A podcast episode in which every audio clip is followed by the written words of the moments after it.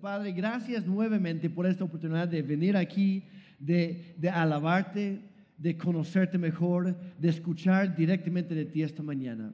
Y es lo que pedimos hoy. Señor, por favor, abre nuestro entendimiento, nuestros oídos, nuestro corazón, para, para recibir todo, que tú, todo lo que tú nos quieres enseñar de hoy. No nada más para tener más información, sino para traer transformación, un cambio real en nuestra vida. Señor, ayúdanos a ponerlo en práctica. Y a mí en particular, Señor, ayúdame a expresarlo de una manera que te honre a ti, Señor, y que realmente seas tú hablando. En el nombre de Jesús. Amén. Amén. Ok. Bueno, como mencionaron las chicas, si es que traes, si tienes este, eh, el app de la Biblia, este, y vas, entras en eventos, vas a encontrar el día de hoy, ahí está el título, un buen desayuno con, con el, el, este, la imagen ahí. Y no, no vengo a hablar de acerca de chilaquiles, de, de unos frijoladas, unos tamales, para, nada más para hacer más hambre. No, no, no se trata de ese tipo de desayuno. Y a lo mejor no lo van a entender casi al final que, que, que empiezo a, a, juntar todo. Pero lo que quiero hacer el día de hoy, con ustedes un poquito diferente, uh, quiero ver con ustedes, uh, mayormente, por cierto, vamos a estar viendo, en, leyendo en, en, el libro de Mateo. Entonces, si quieren de una vez abrir su Biblia o encenderla, sacarla, desbloquearla, lo que tengas que hacer con tu Biblia, hay en, en el Evangelio de Mateo. Y voy a estar parafraseando la gran mayoría, pero vamos a empezar leyendo juntos eh, Mateo 4, versículos 18 al 20. Perdón. Y lo que quiero hacer hoy es básicamente, ¿han oído de un tipo en la Biblia que se llamaba Pedro? ¿Han oído de él antes? ¿Quién era Pedro? ¿Qué, qué tipo de persona era? Era un pescador. ¿Qué más? ¿Cómo era en cuanto a su personalidad, su carácter, su... ¿Cómo? Impulsivo. Algo más. Enojón. Hasta ahorita tenemos un pescador impulsivo y enojón. Perfecto. Pedro efectivamente era así, pero llegó a ser uno de los discípulos de Jesucristo. De hecho, llegó a ser uno de los discípulos más cercanos, más pegados a nuestro Señor. Entonces, lo que quiero hacer esta mañana y de hecho el, pastor Daniel me pidió que hablara sobre esto uh, con ustedes hoy. Compartí un poco sobre esto um, el miércoles pasado, antepasado, uh, cuando tuvimos la Santa Cena. Um, entonces, posiblemente si estuviste aquí en esa ocasión, escuchaste parte de... Um, pero si no, pues va a ser nuevo. O a lo mejor la manera de escucharlo va a ser nuevo. Bueno, si podemos leer, por favor, Mateo capítulo 4 empezando en el versículo 18. Dice, Jesús pasaba por la orilla del lago de Galilea cuando vio a Simón Pedro y Andrés, dos hermanos que eran pescadores. Nuevamente, otra vez, pescadores. Oye, ¿qué hace un pescador? Pesca. Saca peces del, del agua, literal. Es, es lo que hace un pescador. Luego, mientras ellos pescaban con sus redes, Jesús les dijo, síganme en lugar, nuevamente, ¿cuál fue la primera palabra que les dijo? Síganme. En lugar de pescar peces, les voy a enseñar a ganar seguidores para mí. En, la mayoría de las versiones de la Biblia en español dice, les voy a enseñar a, a ser pescadores de hombres. ¿Han oído eso antes? Ser pescadores de hombres. Ok. Lo interesante es que Pedro y Andrés jamás habían oído ese término antes. Y seguramente se les hizo un poco raro. Literalmente están en su lancha con sus redes y sus cañas de pescar, todo eso. Dice, ya no se van a dedicar a sacar peces del agua, van a ser pescadores de hombres. Y seguramente o Pedro o Andrés están pensando, ¿acaso hay sirenas en este lago? O cuando dices sacar hombres como si fueran peces, ¿a qué te refieres? Ahora, Pedro no había visto, no había conocido a Jesús antes de esto. Su hermano Andrés sí. De hecho, su hermano Andrés ya, había, ya, era uh, un discípulo de Juan el Bautista. Él estaba presente cuando Juan el Bautista bautizó a Jesucristo. Ya había escuchado un poquito acerca de él. Pero ahí están los dos en su lancha, están como que De repente ya aparece un tipo en la playa y dice, oigan, ¿cómo les va? ¿Todo bien? Vengan para acá. Y a lo mejor al principio pensaron, no, pues a lo mejor quiere comprar pescado, vamos y vamos a la venta, ¿no? Y no, no se trata de eso. De, de repente Jesús les dice, dejen lo que están haciendo, síganme a mí.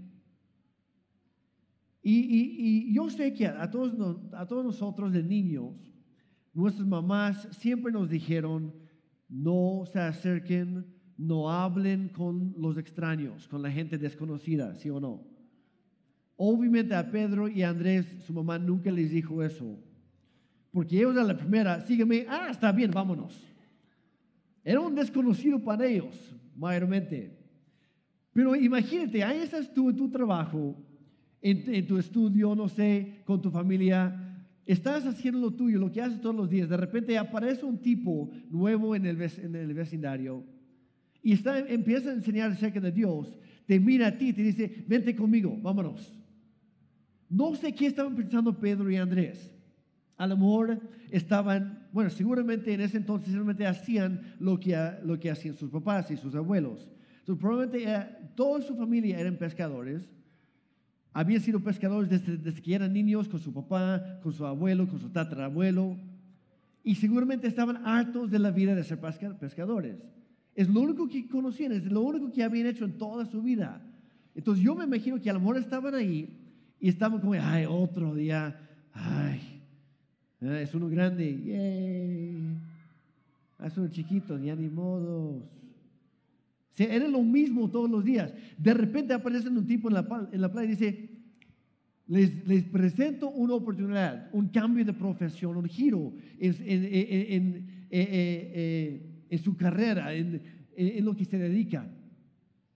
Y esos dos están como, pues no tenemos otra cosa mejor que hacer y la verdad ya estamos hartos de esto, ya toda la vida hemos, hemos apestado el pescado y pues ya, ya falta un, un cambio. Está bien, vámonos y se llegan a la playa, salen de su lancha, dejan sus redes. Dice, en ese mismo instante, Pedro y Andrés dejaron todo lo que estaban haciendo y siguieron a Jesús. Y quiero nada más resaltar dos puntos de esto. El primero es este. Cuando tú tienes un encuentro real con Dios, te ofrece un nuevo destino. Pedro se había acostumbrado a estar haciendo lo mismo, viviendo lo mismo todos los días. Y él no esperaba nada. No esperaba algo mejor, no esperaba un cambio, no esperaba algo nuevo. Él, en ese entonces, como digo, los hijos simplemente hacían lo que hacía su papá, punto. No había otra opción. No había escuelas a, a donde mandar a los niños para que estudiaran otra cosa. Y Pedro toda su vida era, se trataba del pescado soy pescador, mi papá es pescador, es lo que. Cuando muera, probablemente voy a morir, me va a dar un infarto cuando estoy pescando, tratando de sacar el, grande, el más grande de toda mi vida, y en eso pues voy a caer o me, voy a ahogar, pero no sé. Nací junto a los pescados y me voy a morir a la, de los pescados. No tenía un sueño más grande para su propia vida. Entra Dios en su vida y le dice, tengo algo mejor. Y le ofrece un nuevo destino. Les dice, todo lo que conocen es la pesca, pero yo les quiero enseñar a hacer algo mucho más importante, pescar personas para Dios. Y como digo, era un término muy nuevo, muy raro para ellos. Pero este era un punto clave en la vida de Pedro, que él tuvo la oportunidad de tomar una decisión que iba a afectar el resto de su vida. Y aquí está la cosa. Ellos aprovecharon la oportunidad. Pero Dios, como cantamos hace rato, Dios no cambia. Dios es el mismo ayer, hoy y siempre. Y cuando tú tienes un encuentro real con Dios, te ofrece a ti lo mismo. No importa cómo te conocían antes. Si eres el borracho de la calle, si eres el golpeador de la colonia, si eres el enojón del trabajo, si eres el don nadie que nunca lograba superar nada, nunca lograbas lograr nada en toda tu vida, eso fue antes de Dios. Dios entra a tu vida y lo cambia todo. Y lo quiere hacer para ti esta mañana. Pero a ellos, a Andrés y a, Pedro, específicamente, a nadie más, a ellos les dijo, quiero hacerles quiero enseñarles a hacer.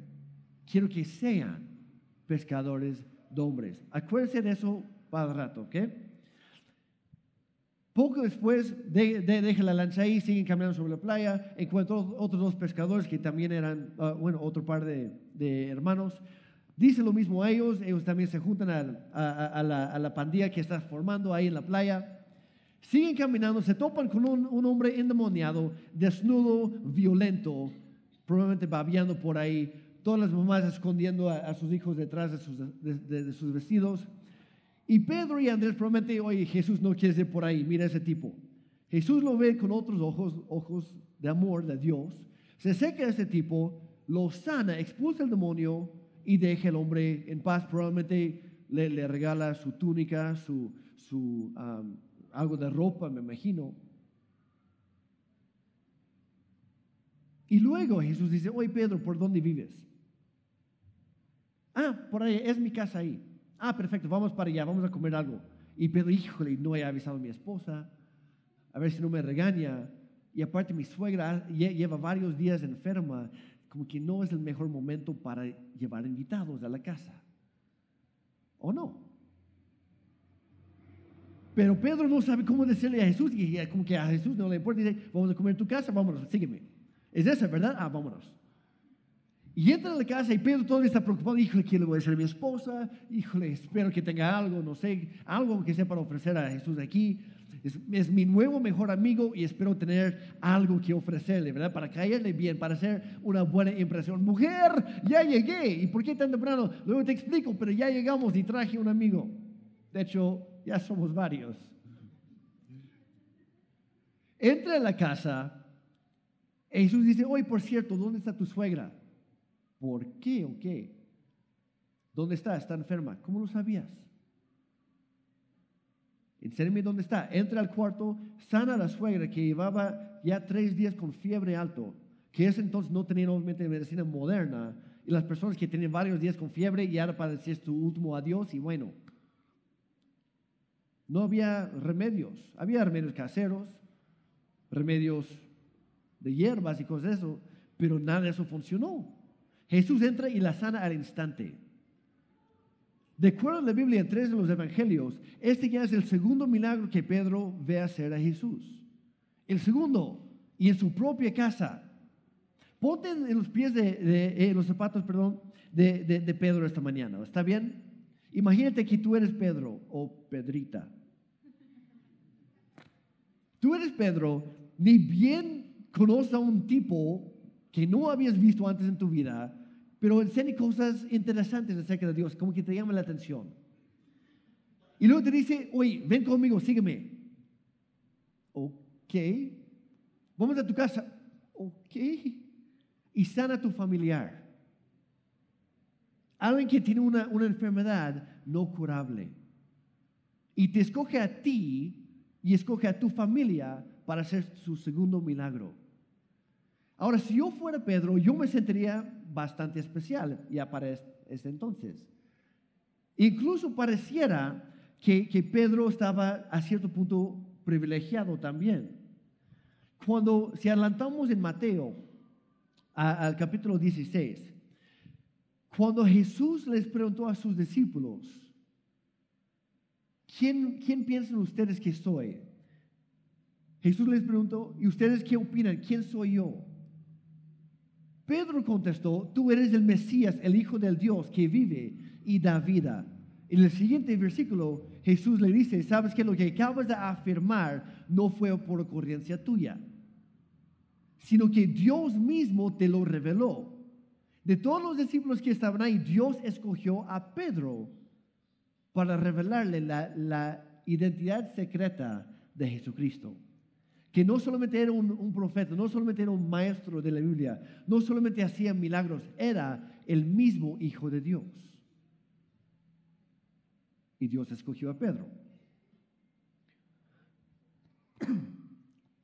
Y en ese momento, el siguiente versículo del 18, Jesús todavía hablando, dice, y te digo que tú ahora eres Pedro. En otra versión dice, a partir de ahora te voy a llamar Pedro. Porque antes de esto, todo el mundo lo conocía como Simón o Simeón.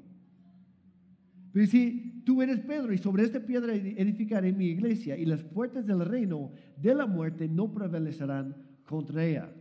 ¿Y qué hace? En ese momento Jesús le cambió el nombre a Pedro.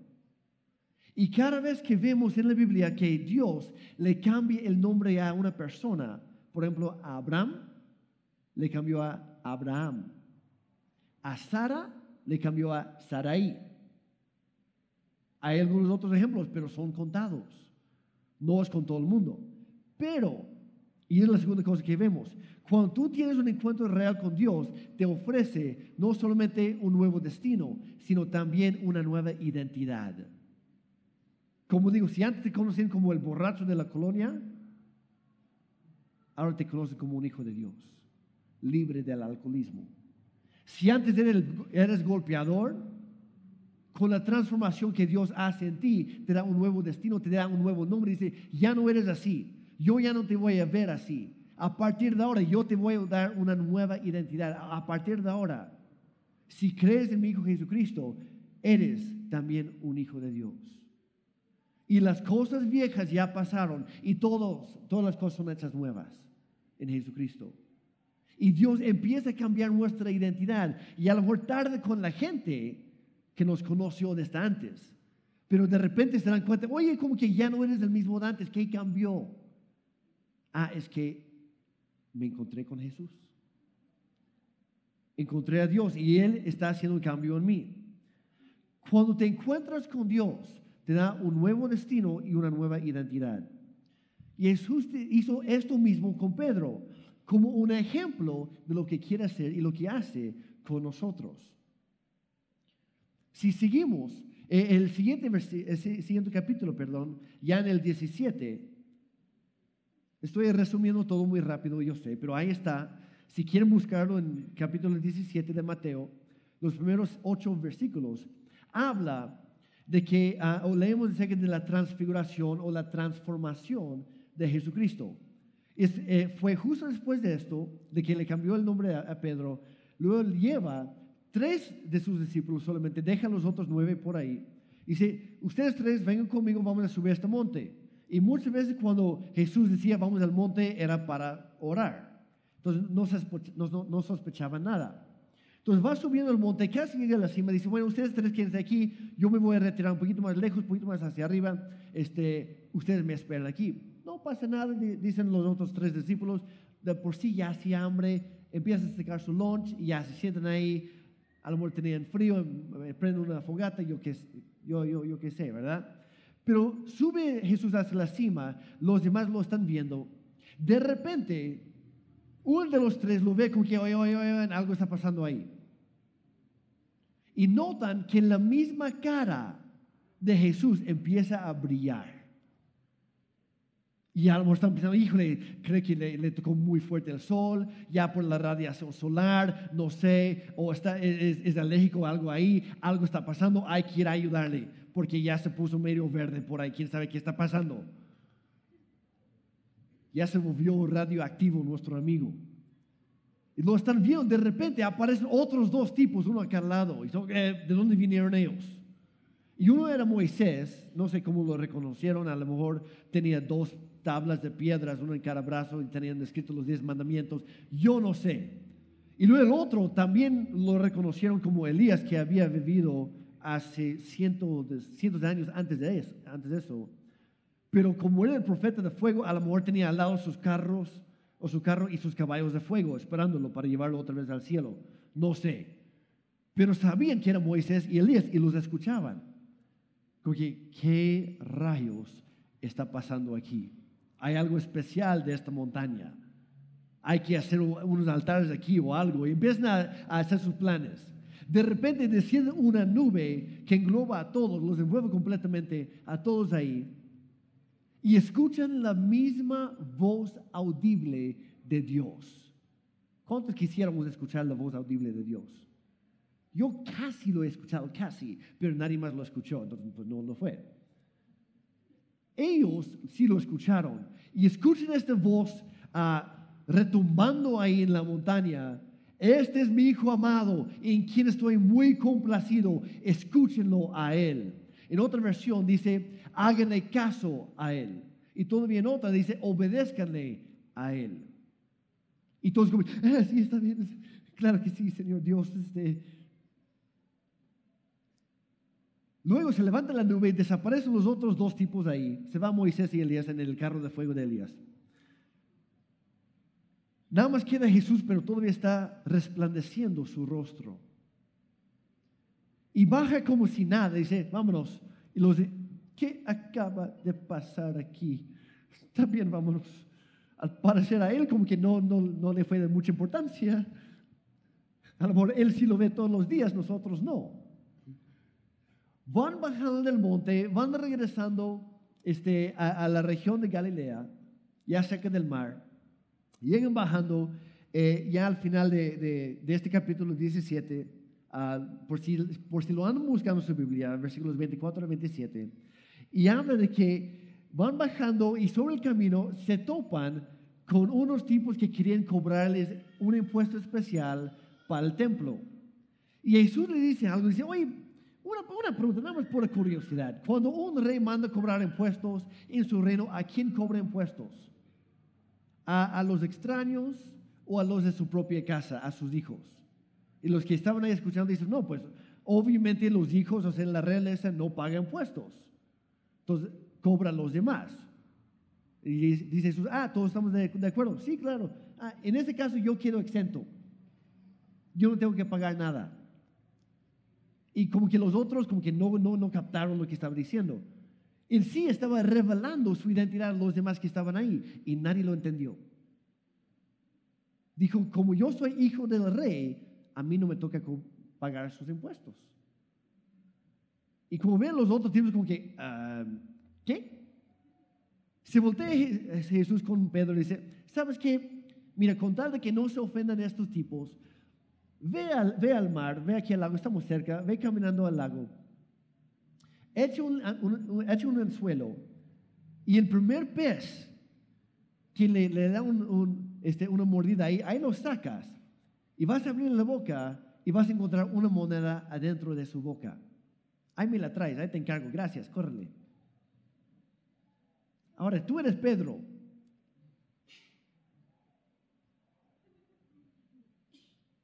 ¿Cuántos iríamos al lago?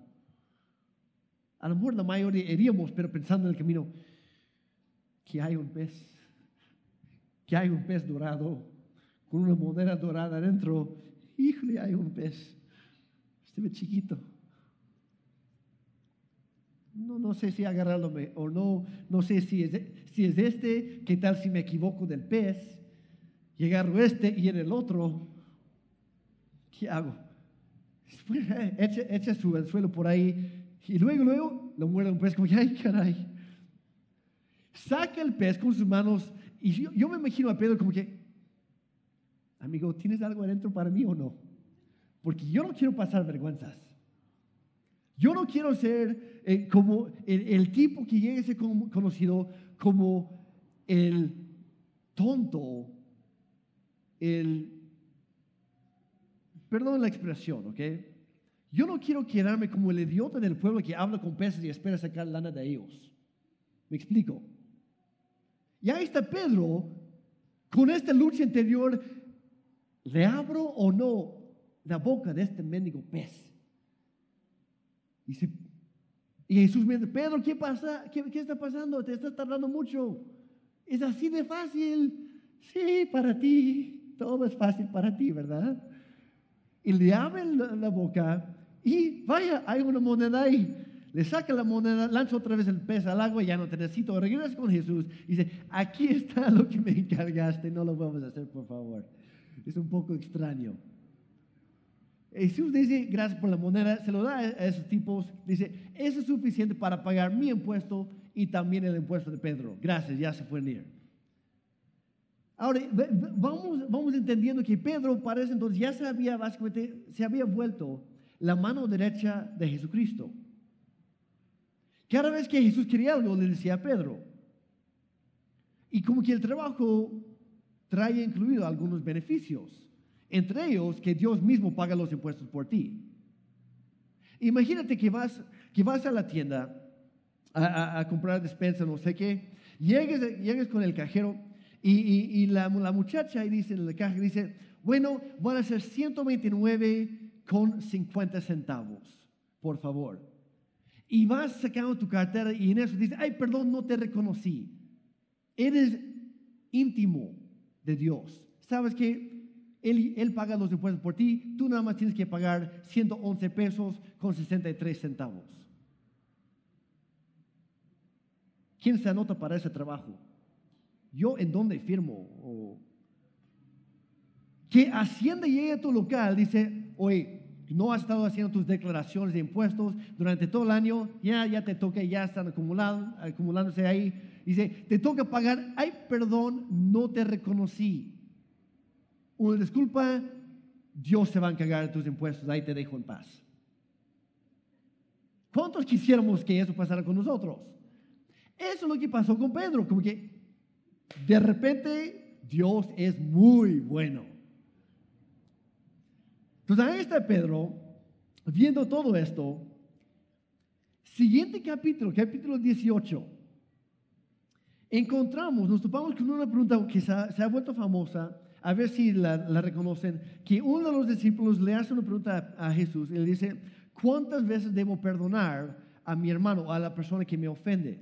¿Se acuerdan de eso? Y la respuesta que dio Jesucristo fue 70. 7. ¿Qué fue? Pónganse de acuerdo. 70 veces 7. Pero ¿cuál fue el contexto de esto? Y por cierto, ¿alguien sabe quién hizo esa pregunta? ¿Quién? Pedro. Exacto. La respuesta a todas las preguntas del día de hoy es Pedro. Sacaron 10. Entonces Pedro dice, ¿cuántas veces? Ahora, la pregunta es, ¿por qué Pedro hizo esa pregunta? Y la razón es que justo antes, vamos a leerlo aquí, Mateo 18, 15 al 17, Jesús les está hablando a sus discípulos y por ende a nosotros acerca del perdón y la importancia de perdonar a otros. Y dice, si alguna vez tu hermano te ofende, ve a buscarlo y habla solas con él para hacerle ver su falta. Si te escucha, ya te lo has ganado. Y quiero detenerme ahí por un momento. La pauta bíblica para buscar a una persona que nos ha ofendido no es para reclamarle, no es para cobrar venganza, no es para ponernos al tú por tú con ellos, no es para echárselo en cara, no es para llevar una bola de chismosos para amarlo en grande.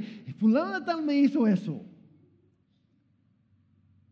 La pauta bíblica para ir con una persona que te ha ofendido, que te ha lastimado, incluso que, que ha abusado de ti, es esta, para ganártelo de nuevo. Si vas con cualquier otro motivo, vas mal. Eso fue de gratis para alguien. Dice, si te escucha, ya te lo has ganado. Si no quiere escucharte, insiste llevando contigo una o dos personas más, no para que sean chismosos, sino para que el asunto se resuelva en presencia de dos o tres testigos. Nuevamente, ¿cuál es la meta? Que el asunto se resuelva, no que se haga más grande. Que se resuelva. Sigue diciendo, si tampoco les hace caso a ellos, entonces y solamente entonces manifiésteselo, manifiéstelo, perdón, a la iglesia. Y si ni siquiera la iglesia hace caso, tenlo por pagano o recaudador de impuestos, que básicamente los recaudadores de impuestos eran judíos que estaban traicionando a su propia gente, porque trabajaban para el imperio romano. Y aparte abusaban de su autoridad y le sacaban más lana de lo que era necesario. Entonces, básicamente para los judíos, los recaudadores de impuestos eran la escoria del mundo entero. Lo peor de lo peor. Y Jesús está diciendo, incluso a esa gente hay que perdonar. Incluso a ellos. Pero vemos algo aquí. Jesús nos deja un, un, proceso bíblico para la reconciliación. Y es este. En primer lugar, ve a buscarlo tú. ¿Quién la verdad? ¿Por qué Jesús nos dice, si alguien te ofende a ti, Alejandro, toma la iniciativa y búscalo a él? ¿Por qué? Por lo general, cuando alguien nos ofende a nosotros, nosotros sí nos damos cuenta, esa persona no. A lo mejor llegaste ahorita para, para la reunión y estabas entrando a la puerta y viste los- la gente que estaba disfrazada ahí, estaba sonriendo a todo el mundo, a ti no te sonrieron. Había otra, persona en las, puertas, buenos días, qué gusto verte Alejandro, luego pasas tú y, estás, y te mira y luego va a saludar a alguien más. Te deja con la mano extendida como que, qué grosero. Yo pensé que, que aquí tenían el amor de Dios para todos, pero conmigo no me lo demostraron. Es más, yo creo que ese tipo ni siquiera es cristiano y no sé qué hace en la puerta. Y empezamos a ofendernos nosotros y el otro probablemente le habló a su esposa, estaba a punto de, de saludarte, le habló a su esposa, se voltea, sí amor, ¿qué pasa? Ah, este, ahorita busco mis hijos, sí, no pasa nada. ¿A dónde se fue? Y no me acuerdo quién era para buscarlo ahorita. Ay, qué mal me siento. Híjole, espero que no esté pensando mal de mí. Pues sí está pensando mal de ti, ¿verdad? El o, sea, tú te vas ofendido, el otro ni cuenta se dio. ¿Sí o no? Por eso Jesús dice, ve a buscarlo tú, porque nunca te va a buscar a ti, porque no sabe que te ofendió. A, a veces sí sabe, pero por si al caso, ve tú. Mira, aquí está la cosa. En Jesucristo ganamos muchas cosas. Ganamos un nuevo destino, ganamos una nueva identidad, ganamos la vida eterna. Hay muchas cosas buenas que Dios nos regala. Pero lo que muy pocos saben es que hay unas cuantas cosas que perdemos con Dios. Por ejemplo, perdemos nuestra esclavitud al pecado. Perdemos nuestras adicciones. Y hasta ahí todo, ah, excelente, qué bueno. Gloria a Dios. Amén, hermano. Pero hay algunas otras cosas que también perdemos y uno de ellos, perdemos el derecho de, ser- de seguir siendo víctimas. Y nos gusta ser víctimas. Nos gusta sentir que tenemos el derecho de ofendernos con otras personas. Pero Jesús en estos versículos nos lo quita. Dice, si me van a seguir a mí, pierden el derecho de ser ofendidos fácilmente. Pierden el derecho de, ser, de actuar como víctimas, de ponerte como, no, a mí me hicieron esto, a mí me hicieron el otro, están hablando mal de mí, me están, no, no, no, no, no, mejor me quiero, me encierro en mi cuarto, ya no asisto a la iglesia porque son una bola de hipócritas, y yo nada más alabo a Dios aquí en mi cuarto a oscuras. No lo vamos a ver ahorita, pero en Hebreos 10, 25, la dice, no dejen de congregarse, de reunirse como cristianos, como creyentes, como es la costumbre de algunos. Y luego explica el por qué. Porque el momento que tú te aíslas y te alejas de, los demás, te vuelves presa fácil para el diablo.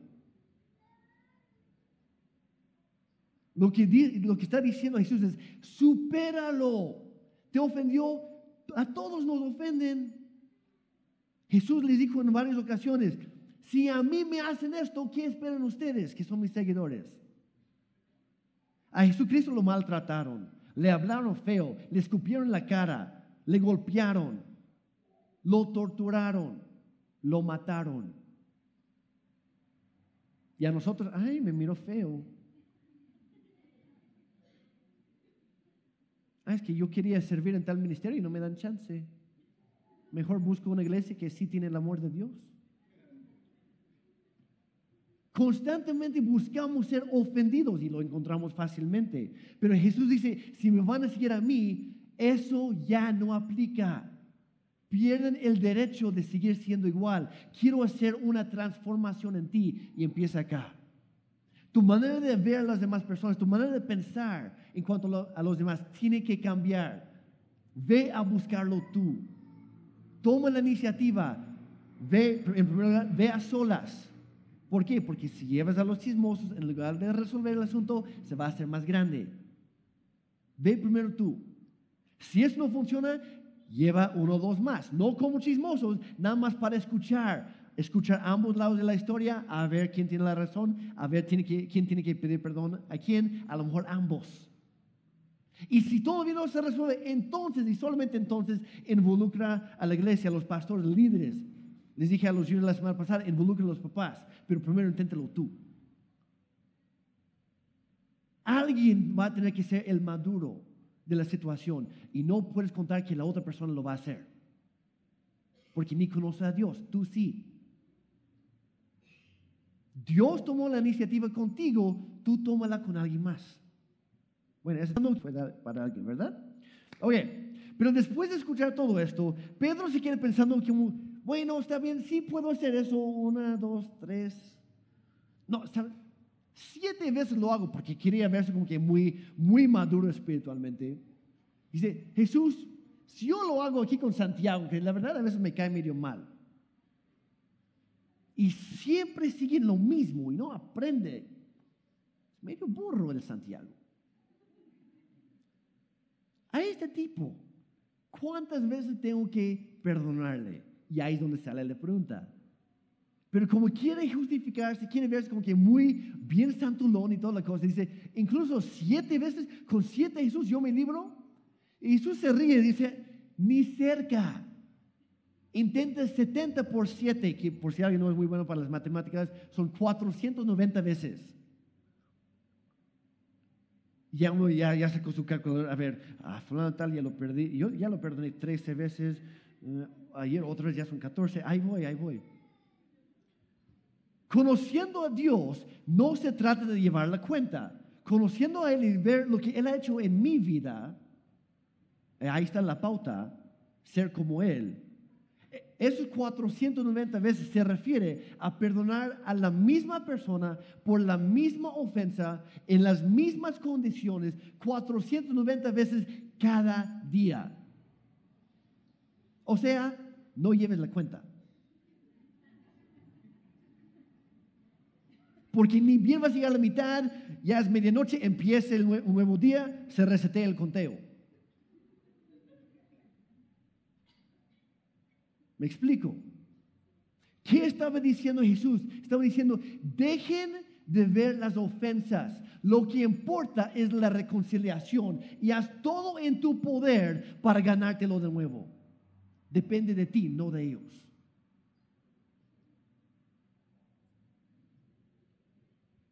Y luego para recalcar todavía más, porque Pedro se queda, hijo, ¿por qué pregunté?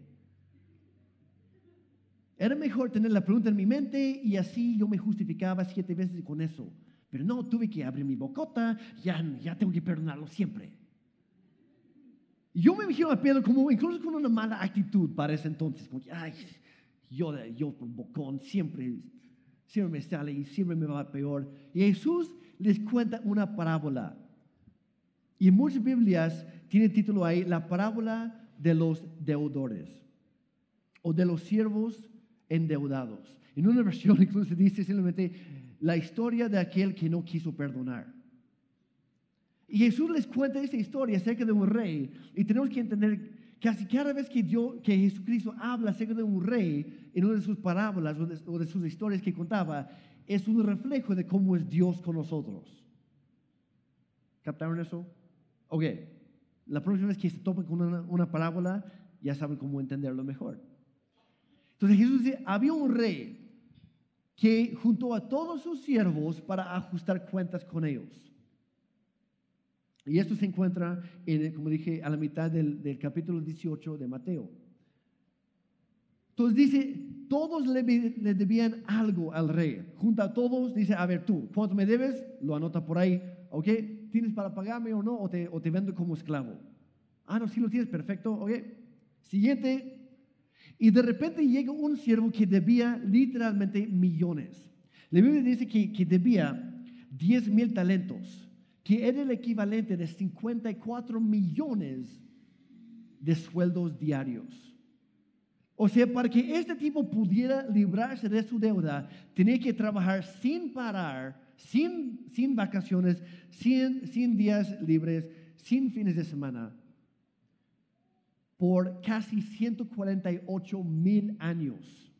O sea, imposible. Era, se había endeudado hasta el copete y más allá. Y el rey dijo, ¿sabes qué? Estás bien fregado, lo siento. No hay manera que puedas pagar jamás lo que me debes. No hay otro remedio. Te voy a vender a ti y a toda tu familia como esclavos para recuperar aunque sea algo. Y este tipo dice, es cierto, perdóneme a usted, el rey, lo siento, yo sé que manejé mal lo que usted me prestó, no sé qué estaba pensando, sí, lo reconozco, pero por favor, no haga, no haga responsables mis familiares por mi mal manejo del dinero. Haga conmigo lo que quiera, pero a ellos no, por favor y se puso a chillar delante del rey. Y dice, Jesús que al rey, que el rey fue conmovido con compasión. Y dice, ¿sabes qué? Mira, ya estás mojando mi, mi, túnica real, estás ensuciando mi piso. ¿Sabes qué? Levántate. La verdad, no me, no me gusta verte así. ¿Sabes qué? Mejor así lo dejamos. Todo queda perdonado levántate, regresa con tu familia, no les voy a hacer nada. Les doy un borrón y limpio.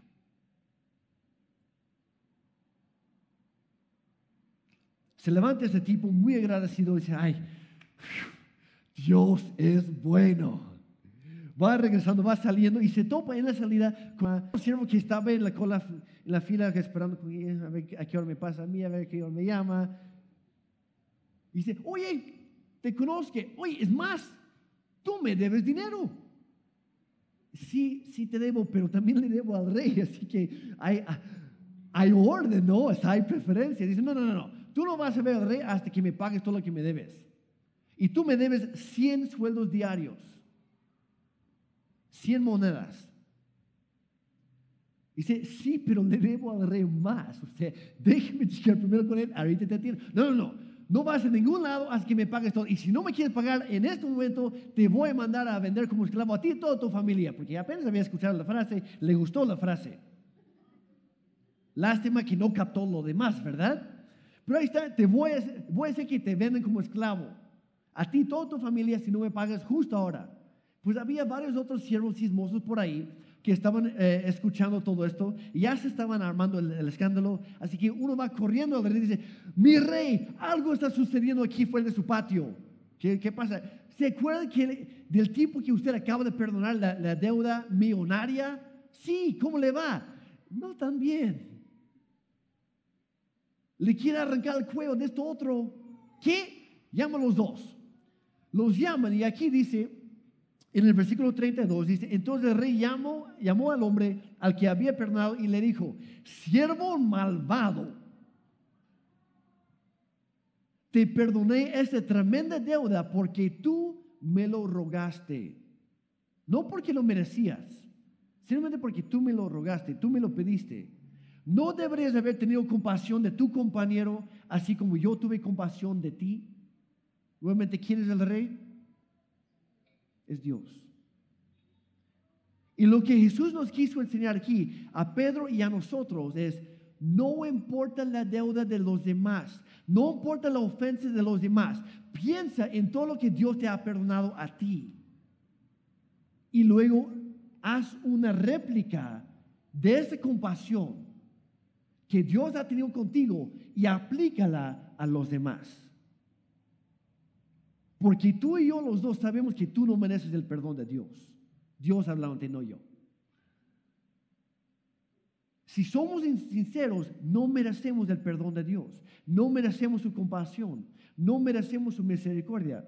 Pero Él tomó la, la iniciativa de buscarnos a nosotros, enviar su Hijo a morir en la cruz. La Biblia dice que la paga o el resultado, la consecuencia natural del pecado es la muerte no fueron los romanos que, mataron a Jesucristo. Ellos lo crucificaron, lo pegaron ahí. Pero nuestro pecado, el tuyo y el mío, fue lo que mató a nuestro Señor. Ahora, ¿cuándo, ¿cuándo, hizo eso por ti? Antes de, que tú, antes de que tú nacieras. Dios es omnisciente, todo lo sabe. Él sabía que Salvador iba a vivir en esta época. Sabía que Salvador lo iba a traicionar. Sabía que Salvador, y perdón Salvador por usar tu nombre, pero simplemente te vi, pues te agarré de ejemplo. Sabía que Salvador, que tú ibas a darle la espalda a Dios. que en algún momento de tu vida que te ibas a desviar del camino y que ibas a, a- a provocar mucho dolor en el corazón de Dios. Y cuando Jesús estaba en la cruz pensó en ti. Y pensó, yo sé todas las cosas que Salvador me va a hacer. Yo sé que en su interior Chávez es un buen hombre, pero la verdad anda bien perdido. O va a andar bien perdido más bien. Yo sé que me va a hacer esto, esto, esto, esto, esto, pero no me importa. Desde ahorita, mucho antes de la ofensa, voy a, voy a decidir perdonar todas sus ofensas, todos sus pecados, y estoy dispuesto a morir por él. Y así lo hizo con cada uno de nosotros.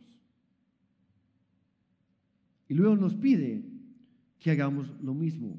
Dios nos pide a nosotros a perdonar a los demás de la misma forma que Él nos perdona. Porque quiere que seamos un reflejo de Él. Pero en todo eso, Jesús sabía que ni a Pedro ni a nosotros se nos iba a grabar bien así nada más, con las historias, con las parábolas, con las enseñanzas. Jesús sabía que tenía que demostrárselo a Pedro por nuestro bien. Entonces, ¿qué hace? Si adelantamos algunos capítulos, llegamos casi al final del libro de Mateo, encontramos a Jesús cenando con sus amigos, con sus discípulos, por última ocasión antes de morir. Y están ahí, dice, mira, voy a agarrar este pan, lo reparto, así como yo estoy quebrantando, rompiendo este pan, mi cuerpo va a ser quebrantado por el bien de ustedes. Les sirve un- un- una copa de vino, dice, este vino representa mi sangre que va a ser derramado por ti. Llega con todos, dice Pedro,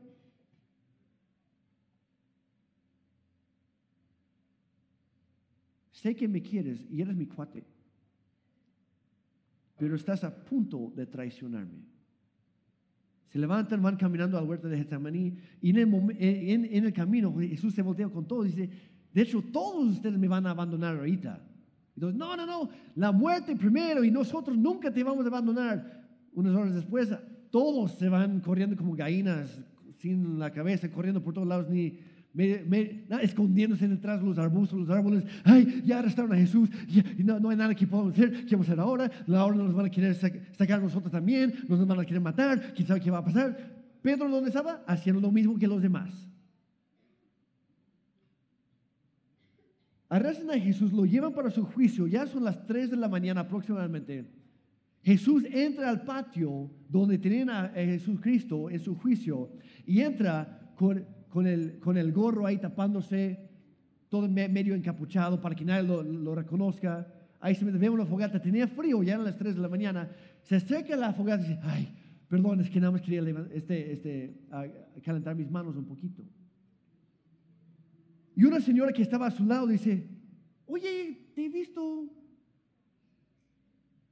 ¿Te, cre- ¿Crees que sí te he visto antes?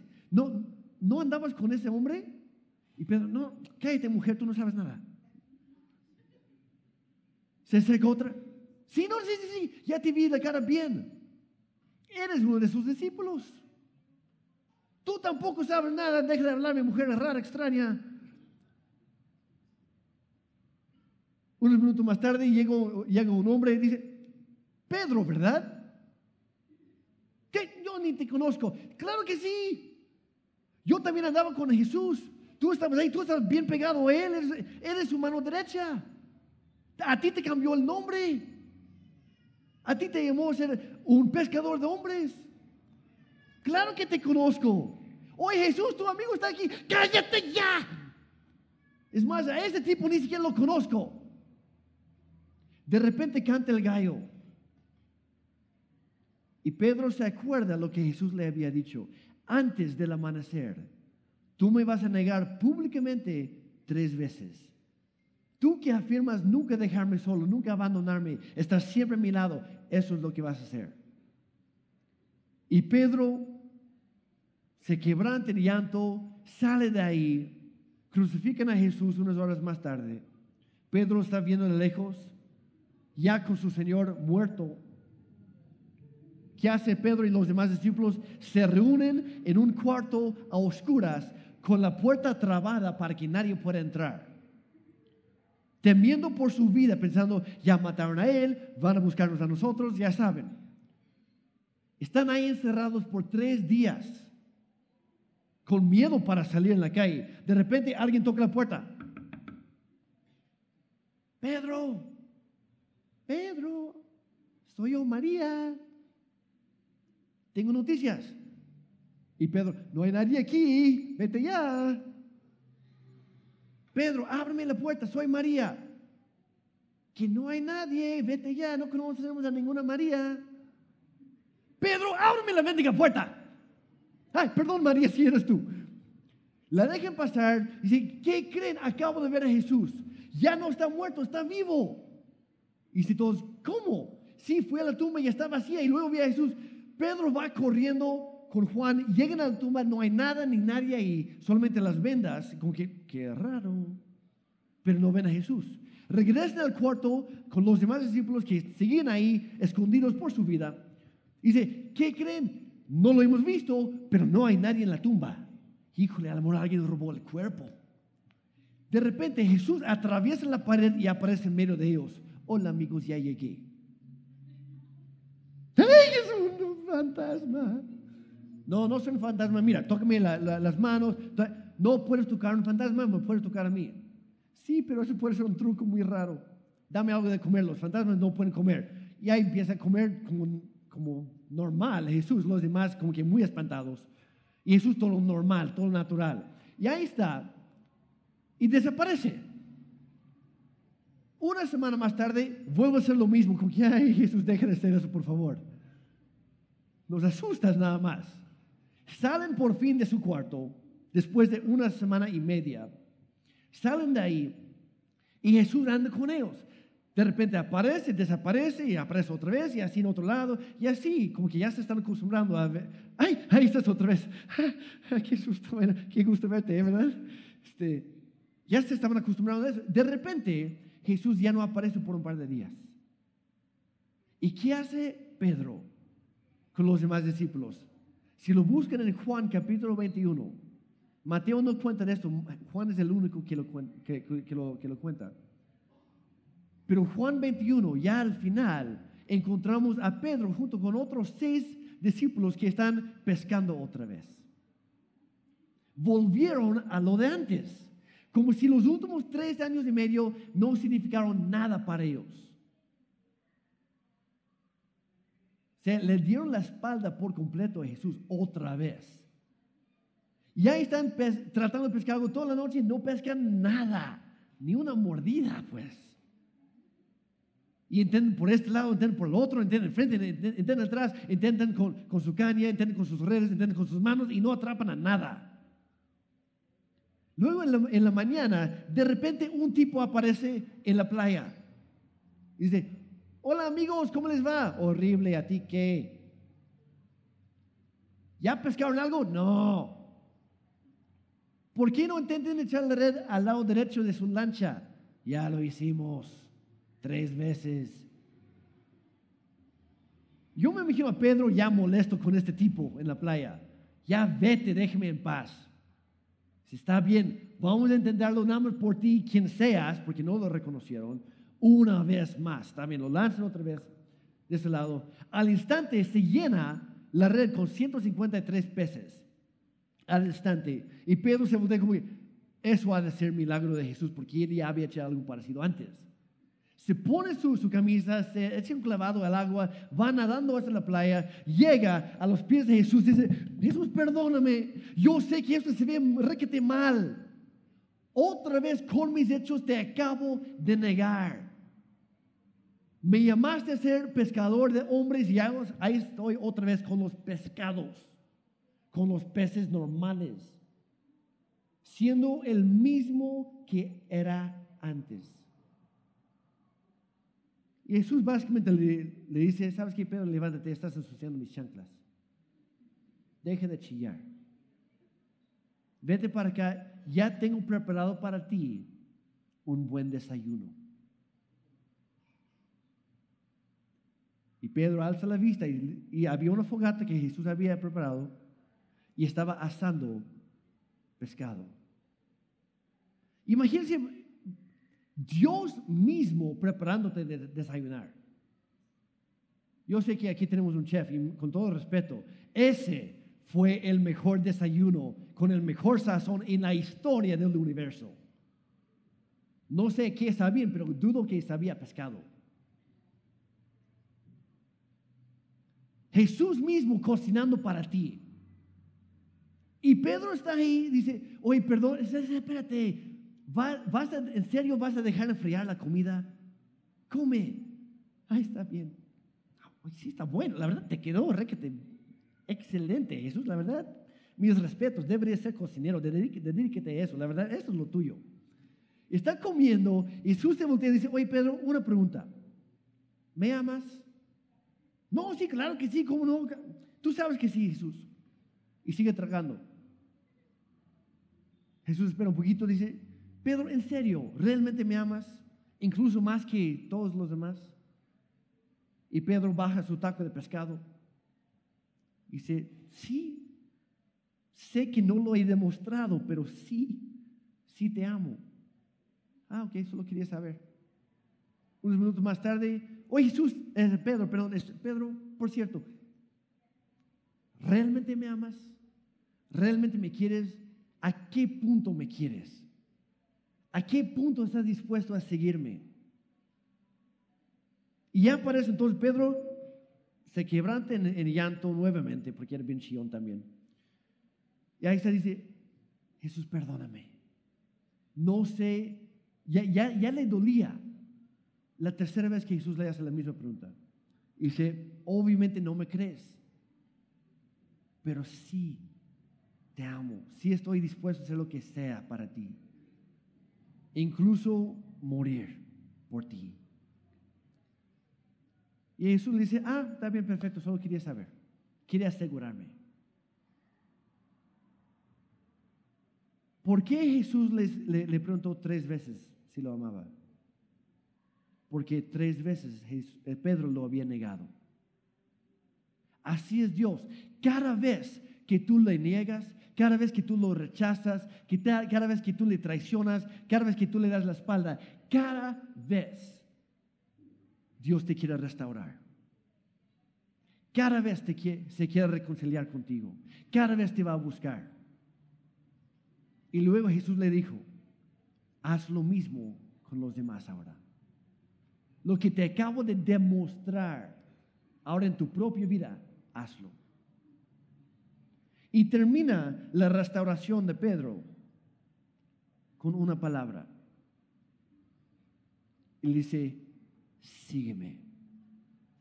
Pedro con sus hechos había actuado como si los últimos tres años y medio no significaran nada para él. Y Jesús después actuó de una manera como si fuera otra vez el primer día cuando lo llamó. Como si no hubiera sucedido ninguna traición, ningún rechazo, ningún abandono. Y aquí está la clave. Jesús le dijo, Pedro, sé que me amas mucho, pero tenía que mostrarte lo mucho que yo te amo a ti. Yo te, yo quería mostrar cuál es el alcance de mi perdón para ti. Te perdono por todo lo que me hiciste y todo lo que por lo que no hiciste. Te perdono por todo. Te doy un borrón en limpio. Te doy una nueva oportunidad, aunque tú no lo mereces. Pero yo te lo doy. Yo decido perdonarte incluso antes que me vuelvas a ofender. Y si leemos la Biblia, Pedro volvió a ofender a Jesús después. Pero ya era perdonado. ¿Por qué?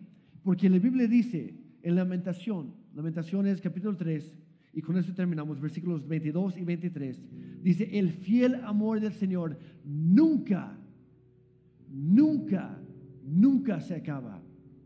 Grande su fidelidad, sus misericordias son nuevas cada mañana. Dios nunca cambia. Si lo hizo por Pedro, lo hace por ti. Y quiere hacerlo por ti esta mañana. Y luego quiere que salgas de aquí y que tú lo hagas por alguien más.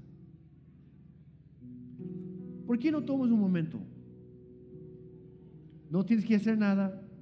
No tienes que levantarte, ni levantar la mano, ni acercarte conmigo. A mí no me vas a decir nada, es entre tú y Dios. Pero ¿por qué no tomas un momento para reflexionar un poco? Posiblemente hay algo por el cual deberías pedir perdón a Dios. Él ya lo sabe, solo te está esperando a ti. No hay nada que puedas ocultar de Él. Puede ser que simplemente nunca te has acercado a Él. Nunca, como que nunca te han, te interesado mucho. Pero tú estás aquí esta mañana porque Dios quería que tú escucharas esto. Que Dios te ama y te perdona por todo. Y hoy te quiere dar una nueva oportunidad.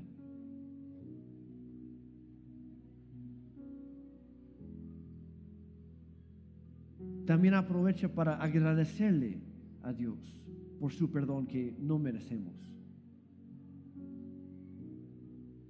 Piensen en, lo, más feo, lo más sucio, la, la mayor atrocidad que has cometido. Dios ya te perdonó por eso.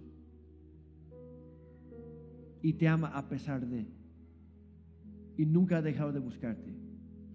Y teniendo eso en cuenta ahora, piense en una persona que te ha ofendido, que te ha maltratado, que te ha menospreciado, incluso que se ha abusado de ti emocionalmente, psicológicamente, lo que sea. Y ahora piensa, si Dios tomó la iniciativa pero para perdonar todas tus ofensas, ¿qué te cuesta tomar la iniciativa y perdonar a aquello que te ha ofendido a ti?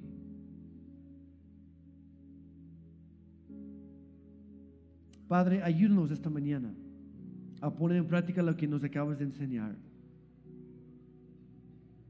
Gracias porque no importa lo que hagamos, no importa dónde vayamos, tú siempre estás con nosotros, tú nunca nos amas menos.